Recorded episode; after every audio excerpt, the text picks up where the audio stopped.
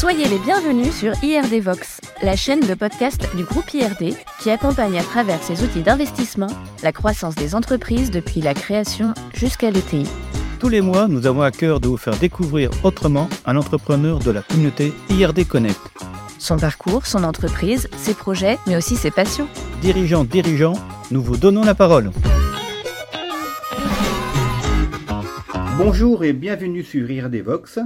Nous rencontrons aujourd'hui Jérémy Tison, dirigeant d'Amenov, société spécialisée dans l'étude, la fabrication et la pose de structures bois et enveloppes du bâtiment. Bonjour Jérémy, bonjour Lucille. Bonjour. Alors Jérémy, tout d'abord, présente-toi. hein. Tu as 40 ou 40, 45 ans, 46 ans, c'est bien ça? 40 me plaisait, mais Ouais, je sais euh, je plus. vais devoir dire la vérité, Voilà. c'est 45 ans. Un enfant, euh, voilà, je suis issu du bâtiment euh, depuis quelques années. Euh, Tu as commencé chez... t'as- euh, voilà, on va faire tout le parcours. Ah, rapide, rapide. allez. Rapide, allez, je fais court. J'ai, en fait, je suis, en fait, je suis issu de l'industrie. Euh, moi, j'ai j'ai une formation euh, électrotechnicien. BTS aux ANAM. Voilà, c'est ça. Et après une spécialisation en informatique industrielle. Donc j'ai commencé ma carrière dans l'industrie, chez un équipementier de la métropole lilloise, euh, équipementier de machines spéciales. Ouais. Et j'ai commencé ma carrière avec des voyages à l'international, hein, où j'étais responsable des installations en France et à l'étranger. Donc je partais à 22 ans, euh, à travers tout le monde, euh, Ouais. Très loin parfois. euh, très loin, Australie, Japon, Ouais. voilà. Donc euh, voilà. Très loin, ouais. Donc c'est ce qui c'est ce qui a euh, c'est ce qui a fait que je suis ce que je suis aujourd'hui, je pense franchement. Et après, euh, une fois que j'ai fait ça, bon, histoire de construire une vie de famille quand même, parce qu'on partait pour des missions assez longues, hein, je me suis arrêté, je me suis orienté vers le commerce. Ouais. Donc j'ai appris à vendre des solutions d'automatisme. Mhm. Et après, j'ai intégré euh, une entreprise d'électricité, d'installation électrique Ouais. euh, en tant que chargé d'affaires. Après, euh, j'en avais pas assez, j'ai repris mes études. Voilà, donc j'ai fait un, un master euh, à Schema. Ouais. Euh, à l'époque, quand j'ai signé, c'était l'ESC Lille. Ça ne Mhm. me rajeunit pas, mais voilà. Et, euh, et ensuite, j'ai intégré, euh, j'ai pris la tête d'une filiale dans un groupe du PTP et qui m'a amené aujourd'hui ensuite à racheter une entreprise. Voilà. Et aujourd'hui, je suis avec vous en train d'enregistrer un podcast. Voilà. Et qu'est-ce qui t'a poussé à, à reprendre? En fait, t'es un repreneur, toi. Oui, moi je suis plutôt repreneur que créateur. Ouais. Euh, pourquoi? J'en sais rien. Mais ça a été déjà une réflexion de fond, c'est-à-dire que quand j'ai repris mes études à Schema, on avait, j'avais pris l'option euh, justement euh, création et reprise Ouais. d'entreprise. Donc déjà, t'avais ça en tête. Donc j'avais déjà ça. Je pense que j'ai ça depuis que je suis tout petit peut-être. Euh, et je me suis toujours orienté sur la reprise. Pourquoi? Parce que je trouve ça, euh, je pense ça comme un relais en fait. Euh, une entreprise a une durée de vie, euh, on ne sait pas laquelle, la plus longue possible. Et je pense que chacun apporte sa pierre à l'édifice. Euh, là, j'ai repris une entreprise, donc je reprends le relais. Demain, je passerai le relais à quelqu'un d'autre parce que je serai peut-être plus euh, au goût du jour pour le faire ou encore la bonne personne. Et je le dis en toute humilité. Et je pense que c'est comme ça qu'il faut faire. Et Voilà. t'auras apporté ta pierre entre deux. Et j'aurais apporté ma pierre entre deux. euh, voilà. Parle-nous maintenant d'Amenov, que, que, que tu as reprise il y a maintenant quelques années, il y a en 2018 de tête, c'est ça C'est ça, Ouais. ça va faire cinq ans cette année que j'ai repris Amenov. Donc Amenov, euh, l'histoire d'Amenov, c'est qu'en fait c'est une société surtout euh, de structure bois, mais surtout de charpente industrielle. D'accord? Donc en fait, euh, intervention quand j'ai repris, c'était une intervention surtout auprès des clients de constructeurs de maisons individuelles. Et au fur et à mesure, euh, on a développé les métiers qui sont autour, parce Mhm. que pour apporter une offre globale, c'est qu'on fait la structure du bâtiment et on fait les métiers du bardage, de l'étanchéité, de la couverture. D'accord. Voilà, avec des équipes spécialisées, c'est-à-dire que ce sont, on a des charpentiers, on a des couvreurs, on a des bardeurs. Mhm. Chaque métier est, est bien spécifié.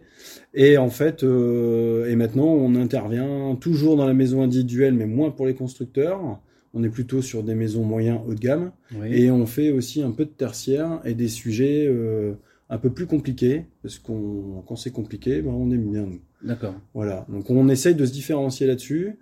Les valeurs qu'on porte sont envers les clients la qualité, le service et euh, surtout, euh, je dis souvent à mes équipes euh, qu'on est des professionnels, c'est-à-dire que des problèmes dans le bâtiment, je pense qu'on a tous vécu des expériences personnelles Mhm. où il y a toujours eu des problèmes. ouais, ouais. Les professionnels les gèrent, les amateurs les laissent de côté. Voilà. Et Attends. donc, et donc, et donc, nous être professionnels, c'est-à-dire on va jusqu'au bout. Quand il y a un sujet, on s'en occupe et voilà. Alors, j'ai remarqué, je suis allé sur ton site ce matin, et j'ai noté aussi dans tes engagements le délai. Oui. Et ça, ça m'a surpris parce que dans le bâtiment, parfois, c'est. Ouais, mais c'est les autres corps d'État. si, le délai, bah, bien évidemment que si. Euh, nous, on a un planning qui est enfin, dans, dans, dans, ton- dans notre mode de fonctionnement. On a, nous, on a forcément un planning. Je pense que comme toute entreprise du, du bâtiment, on a quelqu'un qui passe sur chantier. Nous, en fait, le gros risque qu'on a sur les structures bois, c'est que le gros œuf soit pas prêt. Oui. Voilà. Et là, du coup, tu. Et qu'on vient livrer les structures, et en fait on vient les livrer, et une fois qu'elles sont livrées, ben, on peut plus les enlever quoi. Voilà, elles sont là, elles sont là, euh, et quand le gros œuvre est pas prêt, ça peut être très tu compliqué. dois attendre que ce soit. Voilà, donc nous, mécaniquement, enfin systématiquement, on passe toujours avant, vérifier si tout est prêt, ainsi de suite. Avant Voilà. d'y aller. Voilà, c'est ça. Mais justement, Amienov vient de déménager, s'installer dans des nouveaux locaux. Exactement. Comment ça s'est passé? C'était dans les délais? C'était dans les délais, j'avais dit fin juin, et donc on est arrivé le 26, je crois. Ah à, oui. à Rouvres. Ah Ah Ah Non mais on déconne pas avec le délai. Qu'est-ce que ça vous apporte, ce, ce déménagement? Alors le but du déménagement, il est, euh, on était, on était en location dans un bâtiment qui était pas, qui était pas très exploitable. Donc aujourd'hui, le fait de déménager, la première chose, c'est qu'on, qu'on ait euh, un bâtiment digne de ce nom Mhm. et qui nous correspond. Voilà, c'est un bâtiment sans prétention mais qui fait sérieux. Voilà, donc ça nous va très bien. Deuxième volet, c'est que jusqu'à jusqu'à maintenant, comme je vous ai dit au début là, on, nous on fait la fourniture et la pose, mais on fait fabriquer nos, nos structures bois. Aujourd'hui, le fait en fait. ouais. des charpentes, voilà. Et aujourd'hui, on vient intégrer l'outil de fabrication chez nous. Donc à partir de début 2024, on sera capable d'appuyer sur le bouton et de sortir nos propres structures. Donc ça fait une intégration verticale euh, qui n'est pas négligeable, hein, forcément, Mhm. puisqu'on gagne en indépendance. Et l'idée, c'est d'apporter encore plus de services auprès de nos clients, parce que bien évidemment, on gagne en indépendance, en réactivité, C'est ça, souplesse. Quoi. c'est ça, et en souplesse. Il y a Tes combien de machines, arrivent quand? Pardon, excuse-moi. Les machines arrivent euh, fin d'année, Ouais, ok, ça part. Là, ça part. euh, Le personnel du bureau d'études a été recruté et arrive en septembre. Donc on est, on est dans les starting blocks. Parce qu'il y a tout un calcul de, de force, de. Enfin, ça se fait pas comme ça, faut dire, de produire des charpentes. Ah ouais, tout doit être dimensionné. C'est une vraie étude de structure. Donc on doit forcément dimensionner toute la structure pour qu'elle puisse supporter les charges et pour qu'elle Voilà. puisse correspondre aux portées qu'on va lui associer. hein, voilà. Suivant la taille de la charpente, c'est pas le même. La section de bois change, ainsi de suite. Ça. Et au-delà du, aujourd'hui, on est beaucoup sur de la charpente industrielle, mais demain, euh, on va être capable de, euh, de faire un peu de tradi. Donc la traditionnelle, c'est les charpentes que vous voyez dans les Mhm. vieux bâtiments. Mhm. Voilà, ok, avec des assemblages euh, plus ancestraux. Et, euh, et après, dans un, dans un avenir euh, à moyen terme, euh, essayer de sortir de l'ossature bois également. Parce que les outils qu'on a achetés nous permettent de faire aussi l'usinage de ossature bois, de charpente traditionnelle et de fermettes industrielles. Et comment est-ce que tu intègres les problématiques de RSE dans l'entreprise? Pour le moment, on n'en a pas vraiment. Mais euh, à terme, on a. En fait, le gros avantage euh, au niveau du RSE, c'est que sur le bois, c'est pas si compliqué que ça, puisque vous êtes sur une ressource naturelle. Oui. Aujourd'hui, des déchets dans notre fabrication euh, sont très limités. Et en dehors des énergies que vous utilisez pour l'électricité, et c'est la seule qu'on va avoir, on est, on est, sur, euh, on est sur une filière assez propre. Euh, Je rebondis un peu sur la, la remarque de Lucille. La réglementation, les réglementations dans le bâtiment évoluent euh, euh, régulièrement, fortement. Hein. Ouais. Nouvelle réglementation thermique 2020. euh, ça te pousse, toi, ces, ces métiers-là sont un peu poussés par ces réglementations, non? Sont naturellement poussés là-dessus. Ouais. Hein, voilà, puisque en fait, hein, si on fait dans l'ordre, on avait la RT 2012, maintenant c'est la RE 2020. La différence RT 2012 et RE 2020, c'est le E. Au-delà de la performance thermique du bâtiment et l'isolation, vous avez une réglementation environnementale. Mhm. C'est-à-dire que l'impact carbone sur les chantiers est maintenant pris en compte. Mhm. Voilà. Donc ça veut dire que le bois Parfait. A tout son sens dans les futures reconstructions. Il- Nous sommes très en retard en France là-dessus Oui. les pays européens, d'autres pays européens, les pays du Nord, ainsi de suite, construisent en bois depuis euh, déjà plusieurs euh, décennies. Donc c'est très bien qu'on y arrive, quoi. Voilà. Alors le bois euh, ne rejette pas de rejette rien du tout, enfin tout va bien quoi. Les tuiles, tout ça, les- la, si on parle de couverture, ça c'est écolo, Ça l'est un peu moins. ça l'est un peu moins. Ça l'est un peu moins parce que bah, c'est un produit industriel. Ouais. Mais pour autant, euh, ça reste de la terre cuite. Voilà. C'est pas non plus. euh, c'est beaucoup. On va dire qu'une tuile terre cuite est beaucoup plus propre qu'un bac acier. Juste un, un petit point supplémentaire concernant Amenov. Sa zone d'action, c'est quoi? C'est euh, l'île à Dunkerque, côte. euh, Zone d'action, bon, normalement tout le Nord-Pas-de-Calais. D'accord. Voilà. On va chercher surtout le Nord-Pas-de-Calais et on rayonne à une heure de route de chez nous D'accord. pour des questions de compétitivité. Ouais. Toute boîte du bâtiment, je pense que euh, au-delà d'une heure. euh, Ok, Nord-Pas-de-Calais. Question suivante. Quel est, s'il y a une recette, le secret du succès? Hein? Alors, grande question, ça. grande section, ouais, grande, ouais. Ouais. En effet, est-ce Vous que avez une demi-heure. je pense que la recette du succès, euh, je sais pas si j'ai si j'ai la prétention de dire que je l'ai, hein, mais euh, je pense qu'il est important de jamais être convaincu de quoi que ce soit. D'accord. Voilà, Savoir douter un peu. savoir douter. Il y a souvent une image que je prends, euh, je sais pas si vous l'avez peut-être déjà vu, mais c'est l'image d'un iceberg Ouais. entre euh, la partie émerger. émergée et Immergée. et euh, on voit euh, on voit bien évidemment que la partie émergée est beaucoup plus petite que la partie immergée, Ouais. et on voit toutes les tout le succès qui apparaît et toutes les contreparties en fait. C'est tellement vrai. C'est-à-dire que c'est ça. C'est-à-dire que euh, on peut réussir, mais on passe par plein d'étapes. Ouais, ouais. Et il faut surtout pas être convaincu de quoi que ce soit. Ouais. Et il faut pas hésiter à se remettre en question. Je pense que c'est une des clés. Et justement, aujourd'hui, euh, avec un peu de recul, qu'est-ce que tu aurais fait différemment dans ton parcours d'entrepreneur? Eh ben, je sais pas si j'aurais changé grand chose parce qu'en fait, ça a été, c'est mon parcours. C'est ce que j'ai commencé quand je vous ai présenté, quand je me suis présenté, Oui. en disant que c'est ce qui fait que je, ce que je suis aujourd'hui. Je changerai pas grand chose. Je pense que mon parcours fait que j'en suis là et je doute pour autant tous les jours. Et donc, tu n'aurais pas forcément créé comme des, des, des jeunes qui sortent d'école tout de suite. Euh... non, parce que j'ai pas ce tempérament-là. Ouais, moi j'ai pas ce tempérament-là. Ouais. Je suis pas créateur. J'ai toujours été plutôt dans la gestion et mon parcours a fait quand je suis arrivé euh, dans le groupe du BTP euh, chez qui je travaillais avant, c'était une succession de postes et j'avais en tête une filiale. Donc c'était même même principe. Je prenais la succession Ouais, ouais, ok. et j'ai apporté ma pierre à l'édifice et puis voilà. Donc j'ai toujours été comme ça en Donc fait. pour toi, quelqu'un qui crée son entreprise, si toi sorti d'école, ça doit sembler un peu bizarre parce que c'est pas ton, du tout ton parcours. C'est pas mon ADN. Ouais. Ouais. Je trouve que euh, c'est très risqué de faire c'est ça. très culotté C'est très culotté de faire ça. Ouais. Et d'un autre côté, j'admire ça. aussi. Voilà, parce que je me dis. Il y a une euh, inconscience aussi. Je me dis waouh. Ouais. Eh ben respect pour ceux qui réussissent. Franchement respect. Oui. Il faut parfois oser le risque. Ouais, ouais, Je crois que vous l'avez osé aussi en reprenant. C'est différent et j'avais fait un parallèle quand j'étais à l'ESC sur les compétences entre le créateur et le repreneur. Ouais. Sont pas les mêmes. sont pas les mêmes mais très similaires. Il Mhm. faut toujours de la finance, toujours du market, faut toujours Ouais. du truc. Voilà, voilà, voilà. Et ce qui, et ce qui change, c'est l'ADN de la personne en fait. Ouais, ouais, ouais, Voilà. tout- Oui, Il y en a un qui est fait pour reprendre, l'autre est fait pour créer. je comprends fort bien. Voilà. On va passer, bah justement, tiens, on parle de, de, de qualité un peu personnelle. On va passer à des questions plus, plus perso, Jérémy. Allez. Euh, bah, Lucille, tu démarres. Quel a été votre plus grand coup de bol dans votre vie professionnelle? Le plus grand coup de bol dans ma vie S'il y a eu professionnelle. un coup de bol euh, particulier, enfin... Il y en a eu plusieurs. Ah. Euh, Bon, bah, choisis alors. alors, euh, Le je, plus pense, grand. je pense que le premier coup de bol que j'ai eu, c'est de retrouver mon premier boulot. Ah oui? Ouais. Quand je me suis, quand je me suis lancé, euh, quand je sortais de l'école et que j'ai pris mon premier boulot, où je vous ai raconté, où je partais à l'étranger, j'étais à la Sienne d'Esmet à Lambersart. S'il m'écoute, voilà. euh, Vous êtes content Je passe bien le bonjour parce que je, je les connais encore très bien. Ah, très bien. Voilà. Donc j'ai Donc, commencé la à- sienne d'Esmet, d'Esmet, à Lambersart. situé à Lambersart. D'accord. Ils Voilà. sont toujours là, à Lambersart? Ils sont toujours là, D'accord. rue de la Carnois. D'accord. Voilà. Et, euh, et ouais, ça a été euh, révélateur parce que je me suis, quand vous retrouvez à l'étranger à 22 ans, Ah oui, parti en mission avec, euh, excusez-moi du terme, mais des vieux briscards qui ont 45, 50 ans, des gars de chantier, bah vous apprenez quoi. Ouais. Voilà. Et d'un autre côté, vous apprenez aussi quand vous avez une galère sur chantier et que vous êtes à l'autre bout de la planète. Des merdes, hein. C'est ça. Ouais. Article 22. voilà. donc, donc, donc, ça, oui, ça, ça m'a forgé. C'était très formateur. C'était très formateur. Ouais. Et je considère ça comme un coup de bol, ouais. Ah oui, ok. Ouais. ouais. D'être tombé euh, sur ce poste-là, euh, dans cette petite PME, là, où- oui.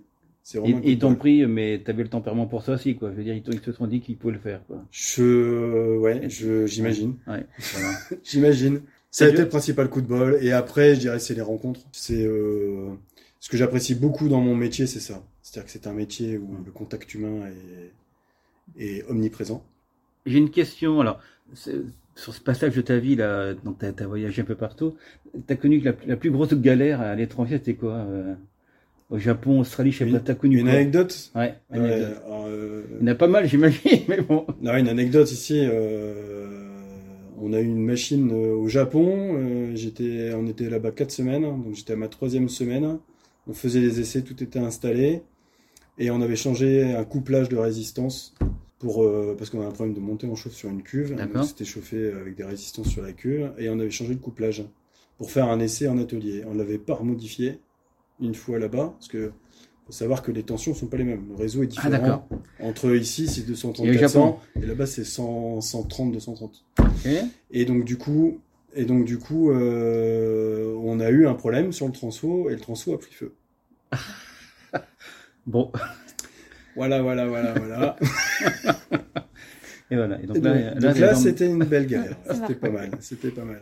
Maintenant, allez, partage-nous un, un échec qui t'a permis, peut-être, enfin, j'espère, de progresser, si tu as connu ça ou pas, un échec particulier. euh, Un un, échec. recrutement ou autre chose ou... Oui, client. alors, euh, il y en a pas un en particulier. Je pense que, je pense que des échecs, oui, on, on en fait bien Oui. évidemment. T'as envie J'en ai fait euh, sur quoi? Sur des réalisations d'affaires aussi. Voilà. Hum Euh, ça, ça a été des échecs hein, sur des affaires qu'on pensait euh, faire comme ça, et puis finalement, ça s'est pas passé du tout comme on avait prévu, la réalisation d'un projet. Je pense que, mais ça, on apprend, c'est-à-dire qu'on peut se corriger. Ouais. La plus grosse difficulté, c'est le recrutement, parce qu'on est sur de la valeur humaine, hein, et la valeur humaine, c'est, euh, ça peut être magnifique, Ça peut être aussi aléatoire. hein. comme ça peut être très compliqué. Ouais. Voilà. Et donc des échecs, oui, ça peut être euh, des gens sur euh, où on s'était dit que ça allait bien se passer, Mhm. euh, à Mhm. la fois pour cette personne comme pour l'entreprise, Voilà. et parfois ça se passe pas comme prévu. Ouais. Voilà. Donc ça, c'est des échecs, ouais. Tu as connu des gros en recrutement, bon parfois ça, ça, ça matche pas, ça se fait pas, mais des gros échecs, non pas forcément, quoi, t'as pas connu un gros truc. Non, j'ai pas connu de gros échecs. euh, non, non, j'ai pas connu de gros gros échecs. D'accord. Tant mieux. Ouais, jusqu'à présent. On touche du bois Voilà, ou du singe. exactement. Ou du singe. Voilà. Parle-nous d'une expérience humaine marquante dans la vie de ton entreprise. La plus belle fierté que j'ai sur Amenov, c'est d'avoir fait évoluer des personnes qui étaient sur chantier Oui. et de leur fait monter d'un cran. On a, C'est-à-dire, elles sont, elles sont quoi maintenant? Elles sont conducteurs de travaux et chefs de chantier. D'accord. Ok. Alors que ce sont des gens qui sont issus du chantier. Donc, Ouais. Pendant 20 ans, ils ont posé des charpentes, fait des couvertures, ainsi de suite. Euh, C'était un binôme. Un membre du binôme organisait déjà un peu pour les gars, Mhm. voilà, d'organisation de travail, ainsi de suite, les missions, ainsi de suite, la répartition des chantiers. Et un jour, bah, l'entreprise Amenov grandissait. Moi, je pouvais pas tout assumer chez moi, Oui. et je veux surtout pas le faire. Ouais. Il faut que je, Tu délègues. il faut que j'ai, il faut que je garde une tête au-dessus de la mêlée. Et donc du coup, on, on a pris, enfin, j'ai pris la décision de faire évoluer ces deux gars-là. Et aujourd'hui, ils sont en poste depuis trois ans cette année. Et, euh, et je suis assez content et fier d'eux parce que pour le coup, ils font vraiment bien leur boulot et ça a été une vraie évolution. Ouais, super. Voilà. Et ça, je pense qu'humainement, c'est riche. Et alors, quand ils ont démarré, moi, je voyais le poste. Hein, moi, je connais le Ouais. poste de conducteur de travaux. Je le connais, le boulot. Je sais ce qu'il faut faire. Et, euh, et là, je les faisais découvrir au fur et à mesure. À chaque fois, ils ouvraient grand les yeux. C'est un peu l'image que j'ai, en se disant, mais je vais pas faire ça, mais je vais pas faire ça. Et aujourd'hui, ils ont plus besoin de moi. Tout va bien. euh, ça va, ils se débrouillent. Tu leur as fait confiance et euh, ça a payé. Quoi. Ils ont progressé. Génial. Quelle est la valeur ou les valeurs les plus précieuses ou la plus précieuse pour toi dans, dans ta vie, Jérémy? Les valeurs ou la valeur qui compte Le plus? respect. Le respect. Ouais, le respect. Pour tout. Ouais. Ok. Bah voilà. Le les- respect. Le respect. Quelles sont tes passions dans la vie? Est-ce que tu fais du sport, par exemple? Je fais du sport, ouais. Je, malgré mon âge, je joue encore au football. Voilà. Malgré tous les clichés qu'il peut y avoir sur ce sport, j'apprécie beaucoup ce sport. Tout simplement parce que c'est un sport populaire. Et quand on est sur le terrain, tous habillés de la même façon, Tous pareil, hein. on est tous pareils. Voilà. c'est clair. Voilà. Et ça, c'est bien, parce que je rencontre des gens que je rencontrerais pas euh, Ouais. En tant que chef d'entreprise dans ma vie et dans mes loisirs. Bien. Voilà. Donc, euh, oui, j'y tiens. Mais c'est pas la seule. Il nous, il nous cache une passion. Le jean. Ah oui, le jean. Ouais, ouais, ouais. Ah, on peut en parler. de- Bah, je sais pas si je peux en parler comme ça ouvertement. On va faire une petite dédicace à Birdie. C'est ça, c'est ça. Exactement. Hâte de vous rencontrer. Thomas et, Thomas et Et Gauthier. Gauthier. Voilà. Bon, donc le jean également. Voilà. Et les voyages aussi, peut-être, non? Les voyages aussi, oui, Ouais. oui, oui. Euh, qui as beaucoup voyagé. Moi, j'ai beaucoup voyagé, euh, et si je peux encore le faire, je le ferai. Ouais, voyage. J'ai le goût du voyage. Je me suis mis un nouveau projet en tête là tout prochainement, c'est d'apprendre à, à faire de la voile. Ouais. Voilà, donc c'est prévu, euh, voilà, tout prochainement. Là, je vais commencer à m'y mettre à la rentrée, je pense. Tu vas devenir un voileux, voilà. Voilà, et euh, oui, j'ai beaucoup. Le, les voyages euh, sont une chose que j'aime beaucoup. J'ai commencé très jeune. Ouais. J'ai vu plein de choses. Là, la vie fait que bah, je Ouais. voyage moins. Mais ouais, j'ai pas perdu ça de vue. ouais. Ouais, certainement. Mm. Un rêve. Est-ce que tu as un rêve, Jérémy? Est-ce que j'ai un rêve? Faire le tour du monde en voile ou c'est quoi? Ouais, ça peut être pas mal. bon, j'ai quelques leçons à prendre quand même pour gagner en confiance. Moi, mon rêve, c'est que c'est que le projet qu'on porte aujourd'hui euh, aboutisse D'accord. pour plein de choses, pour euh, pour l'entreprise, Et un rêve perso? Un rêve perso? Hmm. Aller vivre auprès de la mer. D'accord. Voilà. Un rêve près de la- Aussi simple que ça. D'accord, ok. Très bien. Aller vivre auprès de la mer. Bah voilà. Et laquelle? Euh, Le nord, le- une mer du sud, une mer... euh, Ah non, j'aime bien, j'aime bien la région, moi. Ouais, Je me sens très bien sur la côte d'Opale, donc euh, Voilà. voilà. Faire mes vieux jours, euh, là, c'est pour ça que Sur la la voile est pas mal non plus. Voilà. D'accord. C'est un rêve accessible. C'est un rêve accessible, exactement. Pour conclure, euh, la traditionnelle question au prochain invité. Quelle question souhaites-tu poser à notre prochain invité, donc qui est Romain Mariani, dirigeant d'une entreprise qui s'appelle Charlie Solutions. C'est un créateur de solutions de géolocalisation du matériel au service des entreprises. petit matériel. Donc en fait, du petit, du petit matos, ils mettent euh, Outillage. outillage, ils mettent des, des capteurs, parce qu'en fait, euh, peut-être que tes salariés, mais je pense pas chez toi, euh, peuvent perdre. euh, Ça peut arriver. bah alors, donc euh, as-tu une question pour, pour Charlie Solutions C'est une très bonne idée déjà. Ouais. Très bien. Il y a un vrai besoin, Ouais. ça c'est clair. Et la question que j'aurai à lui poser, c'est savoir quelle est l'étendue du parc qu'il peut gérer. Mhm. Voilà. Et, et jusqu'à quel niveau de détail on sait avoir? C'est-à-dire, est-ce qu'on sait avoir le type de machine, euh, le numéro de série associé, ainsi de suite. La traçabilité, quoi. Voilà, parce qu'en cas de vol, ça a aussi son intérêt. D'accord. Question posée. Bah écoute, euh, un grand merci Jérémy pour Merci ce, à vous. ce partage et, et à très bientôt sur IRDVox. Au revoir. Au revoir. Au revoir.